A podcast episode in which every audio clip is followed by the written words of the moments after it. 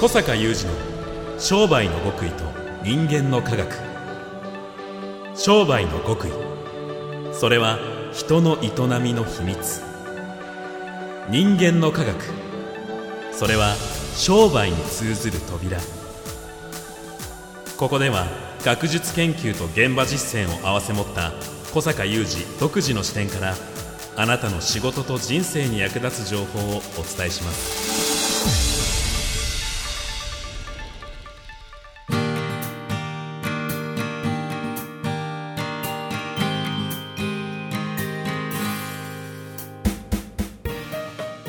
こんにちは小坂雄二です。こんにちは、三代田悟です。2021年6月3日の番組です。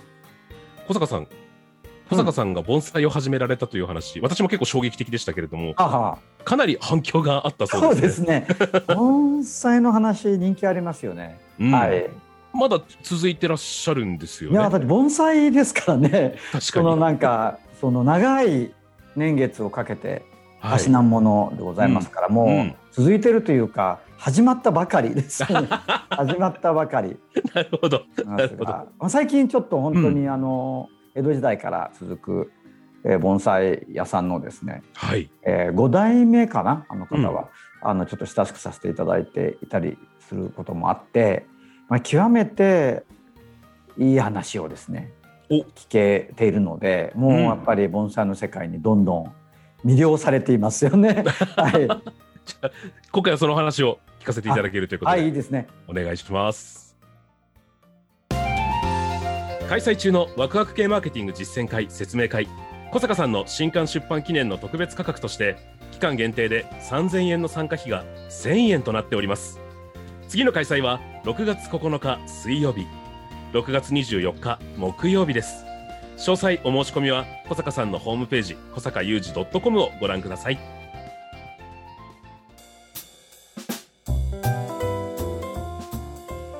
なんか小坂さんのお話のスケールだとよくそういうの出てくるのではい。さらっと聞き流しちゃいましたけれどもうん江戸時代から続く盆栽屋さんのそう当主の方のおよ。話ですよく考えたらとんでもないですよね。いや、もうすごいことでご縁で、ありがたいご縁で、あのね、盆栽って言っても、こう、初心者ですから、もともとわからないことが多い中で、うんあの中でもやっぱりそういう歴史を持たれてるあの方とですね、えーお知り合いになることができてはい、で非常にあの私のような初心者に対して、えー何かとですね、えー大変詳しく教えてくださるのうで、ありがたいですよね。まあ、その江戸時代からっていうかもうものすごい歴史がないんだよね盆栽っていうのはうんね。中国から入ってきたものらしいのですうんが、うんあのあの形で入ってきたわけではないのですが。ああそうなんですね。もうちょっとこうお庭に小山を作ってそこにこう植えるみたいなね、うーん。そういうようなところからだんだんまあこれは日本独特なのかもしれませんけどああやってこう小さくしていくの日本人得意じゃないですか、美しく小さくしていくっていうかね。うん。でまあ本当に今では日本人ならではのまたあの文化性の高い、まあ、芸術の領域と言っていいものだという評価が世界的にあってね。はい。まあ、海外からも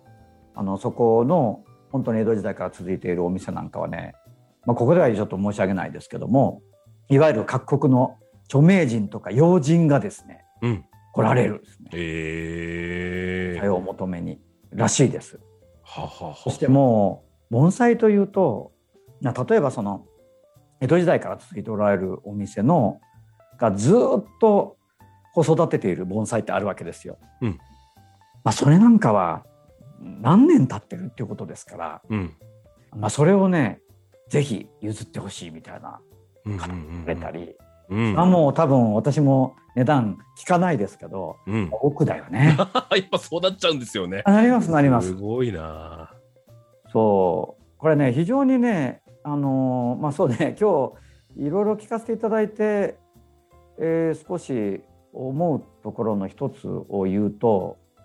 なんかね多分前の前にこの番組で盆栽をたしなみ始めたという話をした時に眺めていて飽きない話があったと思うんですけども、はい。で、まあ、そこに大自然がこう凝縮されてるのでね。なんかこう森の中にいてぼーっとしてるとちょっとこう瞑想に近い精神状態になると言われてるじゃないですか、うんうん。あれに近いものがねその小さな盆栽を前にしているだけであるわけですよ。その時も自分ともう盆栽だけっていうそのもうなんかそういう空間になるっね、ていうふうにおっしゃってましたもんね。ううん、でじーっとこう見てても飽きないしね。うん。でまあそこには繰り返しになりますけどその大自然が凝縮されてる感がうん。あるんですが私がいただいた盆栽ぐらいでもそうなのでうん。そういう盆栽屋さんがその先代からとか先代のそのさらに先代からとか、うん。初代からとかいう盆栽って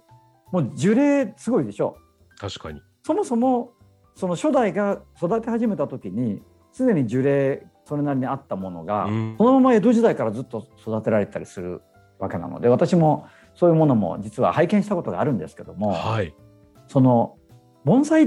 ていうからには皆さんも頭の中に描けると思うんですけど小さいでしょ。うん。小さいものだよね。盆栽でなんか4畳半ぐらいの大きさのものってあんまないからうん。小さいじゃないですか、うんその小ささで樹齢何百年とかあるわけなのでちょっとなんか想像もつかない、想像がつかないでしょね。うん。でそのその小ささで数百年とどめるっていう技があるわけですよ。そこに技がい生かされるわけですね。うん木で木なのではい。普通に育てるとでかくなるんですよ。そりゃそうだ。そうですよね。そうなんですよ。だからそれ小さい種じゃないので別に、はいはいはいはい。あのワンちゃんとかあるじゃないですかそういうのね、ええミニプトイプードルとか そういうのじゃないのであのそのまま育てるとどんガンガン肥料を上げてそれはもうでっかくなっちゃうわけ。うん。だならないというねならならないというかならせないというかかといってバカバカ切っちゃうわけでもないのよ、うん。の伸びたやつを切っちゃうっていうことではならなくてはい。だからまあそれはねいろいろ私も聞かせていただくんですがそれはそれはというようなね手間のかけ方があるんですよ。やっぱ相当手間のかかるものなんです、そうなのでねうんこれを聞かれてるあなたももし機会があったらね、まあ、そういう機会なかなかないかもしれないけどそういうその樹齢の長い盆栽っていうのをご覧になるとあのやっぱりねあの幹も太いし巨木なんですよ。うん。巨木なんだけどサイズは90センチとか120センチぐらいだったりするのでこれはもうね間近に近づいて見て下から見上げてくださいって言われるんだけどその巨木のまま小さくなってるそういうものなので。うん。間近で見て下から見上げると見上げるとって言っても繰り返し言うけど90センチとか120センチうですけど、んうん。巨木なんですよ。巨木をこう見上げてるような。なんかねうん120メートルぐらいある巨木を下から眺めてる感なんですよ。面白いな。面白いでしょ、はい。このなんかねここになんかその盆栽をじっと眺めていても飽きない秘密があるのではなかろうかとちょっと思ったりするよね。だから単にそのサイズの小さいっていうだけではなくてまさに本来ならば何十メートルっていうサイズになっているものが本当にそこに濃縮されているもんだから、うん。なんかそういうそのさっきから申し上げてる大自然が凝縮されたというものが文字通りそこにあるっていうしかも生きてるわけですもんね 生。きてるんですよ。うんうんでこれをねどうやって一体そのこの何十年もこのしかもそのやっぱ美しさっていうのがあるので、はいこの。美しい形というものに整えていくってことをまたおやりになるんですよね。そっか、ちっちゃいまま保つっていうだけじゃないですもんね、盆栽の世界っていうのは。まあ、例えばそういう樹種によっては木の種類によってはこうねじれていく形が美しいとか割とこう柔らかい木で、はいはいはい。あのねじれが美しかったりすると、うんうんまあ、盆栽としての芸術性も高くて価値も高いでしょう。うんうんまあ、例えばね本当にこうもっと小さなどうだろうその高さでだけで言うともう40センチぐらいの幅で6 7 0センチぐらいのもので、うんものすごく美しいねじれのねものなんかがあったりするわけですよ。でちなみにこれあまりにももうなんかい生きているとは思えないようなこう作ったような形状なんですがちなみにこれいかほどっていうとまあちょっとマンションぐらいとかいうねうん。すごいな。というには、うんうんやっぱりその作ってるんだけど人工物じゃないから、うんそういうねじれの美しさが本当にこうまたさっきの巨木感で濃縮されて作られていくには何十年かかってるかって話だからね、うん、こういうものなのかっていう。でこのちょっとねビジネスのこととかにつなげて言うと、まあ、前回もねそういう瞑想に近い状態ってやっぱり特に仕事をやられてる方とか、うん、あるいはもっと言えばその経営されてる方とかって、うん、まあ、こういうご時世でもあるし、まあ、今コロナでいろいろと皆さん気を向くけども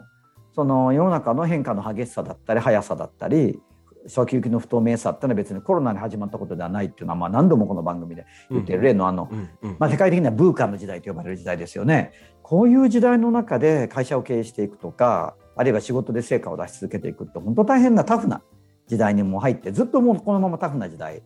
まあ、そういう中でその時に瞑想状態っていうのはまあとても有益であると思うんですね。まあ、心が穏やかな状態っていうのは持てると、まあ、そういうところでその脳のね連携を良くしてパニック脳にならず物事を深く考えるみたいな。でその時に盆栽がいいよって話したと思うんだけども、うんうん、やっぱりそのね自然が凝縮されたっていう言葉の中に、時間が凝縮されてんだよねそこにはね。あなるほど。もう何十年何百年っていう、はい、なんかそれを感じられるんですよ。でパニック脳って言葉を今イメージ君も使いましたけどもこれ以前またこの番組でお話したことがあるような気がするんだけど非常にその経営だったり仕事をで結果を出していったりっておいことにおいて非常に危険でものすごく近視眼的になっちゃうんですねパニック脳になっちゃう。だけどこう先行き不透明な時代だからこそ実はすごく中長期的な視野も持ってこう計画的にってのはなかなか難しいんだけど、うんうん、都度こう計画的には難しいんだけどこう目の前でやっていくことがどういうふうに展開されていきそうなのかっていうこう先行きは読みながらやっていかないといけないと思うんだよね。目先のあれこれにこう振り回されず。振り回されすぎず、うん、それから目先の成果にとらわれすぎず、かといってまあ難しい注文を私自身にも私自身がつけてるんだけども目先の結果もいる状況というかまあ常にビジネスはそうなんだけど、うんうん、だけど先行きっていうものに対していろいろとつながっていくことも考えなきゃいけないみたいなことはやっぱりその心がねいい状態でないと難しいんですよ。わかります、うん、でそれがなんかねそう、まあ、今の話もどこかその心がいい状態である程度先行きが不透明な中でもそういうものをこう俯瞰しつつってことになってくると常にそこに大事なことは目先だけではない時間軸を入れていくこの時間の流れの中でね生きるみたいなねことなんですよね。でこれが盆栽は一つあるなっていうのをまた改めてねその最近またその5代目の方にこういうまあ結果的にね もしかあのお買い上げになるとすれば そのすごい金額になるような盆栽ってのはもういずれも大変な歴史がそこに時間が詰まってるのでこれどうやって育てていくのかを聞いた時にでもある意味こうそれ商品だと捉えるとその小さな一つの商品が数千万っていう価値を持つに至るまでに何十年かけてるんだって話なんですよ。これはもう先代が非常に先代から手をかけられてるものでとかねいうわけですよ。説明を受けるとねそもそも自分の代で売る前提じゃなかったりもそれするレベルっていう前提があるのかという ことすら思ってしまうね。すさまじい世界だなっていうことをちょっと最近またその方からいろいろ教わって、聞いてそれからこういうこともおっしゃったんですよ。この盆栽はですねっていうあのここのこういう盆栽は実は戻ってきた盆栽なんですよっていうふうなことをおっしゃって戻ってきた戻ってきたそれって何ですかって聞くと、うん、あの以前あるお宅にお売りしたものが、まあ、いろんな事情があって時に年月を経て戻ってくることがははははなるほど。これはなんか私どもにとっては嬉しいことの一つでありましてみたいなね。うん。うん、その何十年経てあるところでずっとめでていただき可愛がっていただいたものがまた自分の手元に戻ってくると。でそこからまたそれをさらなる素晴らしいものにまた手をかけて仕上げていくと。そしたらまたある時どなたかの目に留まってまたそこにもらわれていくみたいなね。ねいやこれ何十年の世界？そうですね。言葉通りの時間だけじゃなくていろんな人の時間とか歴史も凝縮されてる凝わけです、ね、縮されて そこに一つの盆栽っていうまあそれをあえて、うん。さっきも言いましたけどあえてそのお店の商品と呼ぶとしたら、うんその商品は買われていったからといって終わりじゃないんですよ。いや戻ってきたりするんやとかね。うん。でまた別のとご家庭にそれが行って また何十年も経って戻ってきたりする頃にはもう次のこっちは次の代になっていたりとか。うんうんうわーそれって何かワクワク系が目指してるわけないの姿だなとちょっと思って。いなるほど。やそういうものを感じながら自分の商いや仕事を感じながら生きてみてはどうかみたいなね。なんか前回の小坂さんのお話だと、やっぱ小坂さんご自身も別に盆栽をやれって言ってるんじゃないよっておっしゃってましたし、でも、うん。自分とそのなんか集中するものだけになれる時間って必要だよねっていうようなお話だったので、あ、小坂さんは盆栽だったんだと思ったんですけど、うん。小坂さんがなぜ盆栽に惹かれたのかそこまでっていう話は、うん。なんか今すごくつながった、ね ような気がします。いや最近ねその私どもの私が長らく主催するうん。あのビジネスコミュニティのワクワクマーケティング実践会の中であの歴史のあるあの居酒屋さんがあってですねはい。あの方も5代目かな最近まあワクワクをその彼の代になってやり始めて顧客リストをかなり作っていい顧客リストになってるんだけどもまあその中でご本人がですねそのリストに入会なさっていたそのお店の会に入会なさっていたリストの中に名前のあった方がお亡くなりになったってことでお父さんがね、うんうんうんお父さんらしいんですよ。で娘さんだか、は息子さんだかが亡くなったので退会しますっていう手続きを連絡してきたんだけど、うん。その父がすごくその愛したそちらのお店に一旦父は亡くなったので退会しますけど、うん引き継いで私が改めて入会しますっていあらういい話。そうそれでいや自分たちがこうやってお客様とつながってね、ねで自分も5代続いてるわけだし、うんあのこうやってつながっていくことによってたとえそのご愛顧いただいたお客様が亡くなってもまたお客様そちらもお客様がつながっていく。こうしてその決して商売がなくならないみたいなね。そういう話をちょっとしてくださってみんなで盛り上がっうんオンラインそのミーティングの場で盛り上がった最近あったんだけどはい。なんかそういうねものでありたいねっっていうことと最近ちょっとお聞きした盆栽の話があまりにも長い時間軸の中で生きておられる。当たり前のように。そしてそれがどんどん今世界中でより評価が高まってるんですよ。この IT、IT とか言ってね、もうなんか去年のシステムが使えませんみたいな、また新しい技術開発されましたみたいになってる、この指数関数的にテクノロジーがね、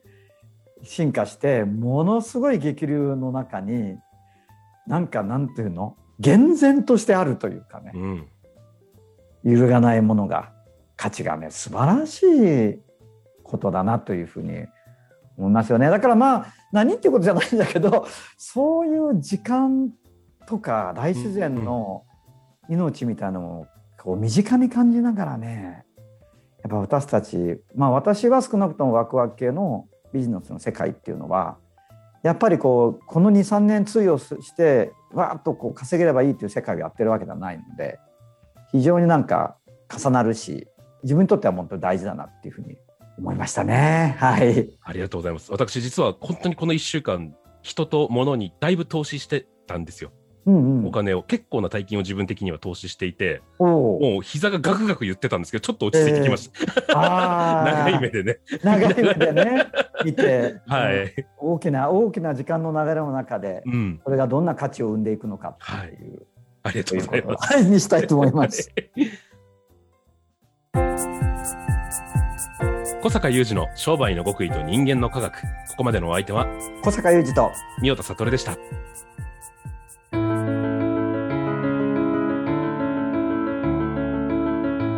小坂雄二の商売の極意と人間の科学。プレゼンティットバイオラクル